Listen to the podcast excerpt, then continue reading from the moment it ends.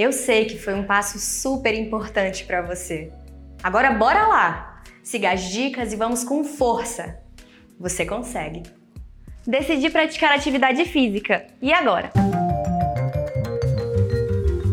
Agora, o mais importante é saber se você realmente está saudável e apto a praticar atividade física. Uma consulta com o médico cardiologista não seria nada mal.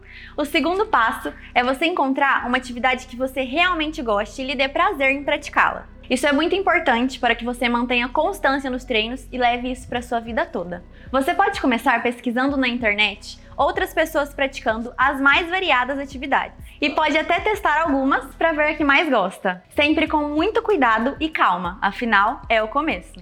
Não force seu corpo, não faça atividades ou movimentos que você não esteja totalmente seguro, para não correr nenhum risco.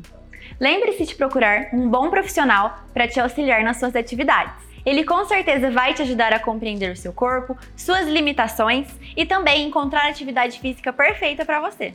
Legal! Agora que você já deu o primeiro passo, acompanhe a gente para mais dicas. Será uma jornada incrível de aprendizado para não deixar a sua saúde passar em branco.